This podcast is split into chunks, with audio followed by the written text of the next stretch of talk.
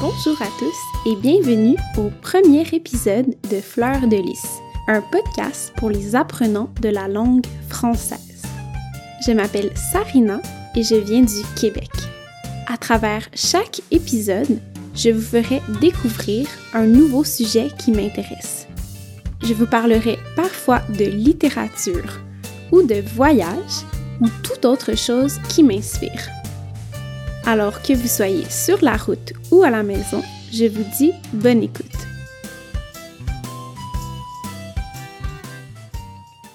Dans cet épisode, je vous parlerai de la fleur de lys et de sa signification pour moi. La fleur de lys est une jolie fleur qui a une histoire riche et plusieurs significations. En France, elle est connue comme étant un symbole de la royauté et un symbole de la religion catholique.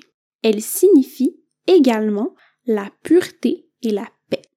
C'est une belle signification, mais moi, je ne suis pas française, je suis canadienne, plus précisément du Québec.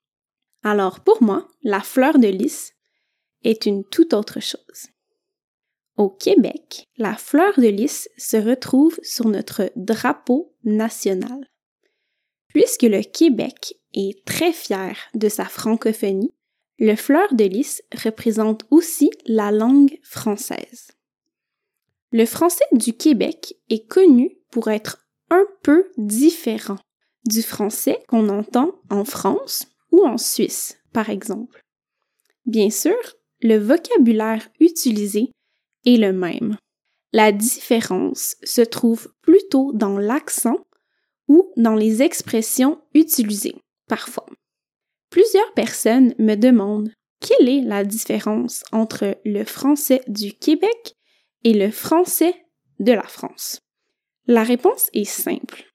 Ce n'est pas très différent, mais il y a des petites différences. Pour les auditeurs anglophones, on pourrait dire que la différence est comparable à l'anglais des États-Unis et à l'anglais de l'Angleterre. Pour les auditeurs hispanophones, c'est comme l'espagnol de l'Espagne et l'espagnol de l'Amérique latine. Vous comprenez? Comme je l'ai dit, les Québécois, c'est-à-dire les personnes qui viennent du Québec, sont très fiers de leur langue, le français. Au Canada, la majorité des gens parlent anglais et seulement une petite minorité parle français. Il est donc vrai que le Canada est un pays bilingue, mais en réalité, presque tous les francophones sont au Québec. Et oui, cela peut en surprendre plusieurs. Il y a même certains endroits comme à Vancouver ou à Toronto, où le français est presque inexistant. Tout de même, il existe de petites communautés qui parlent français à travers tout le Canada.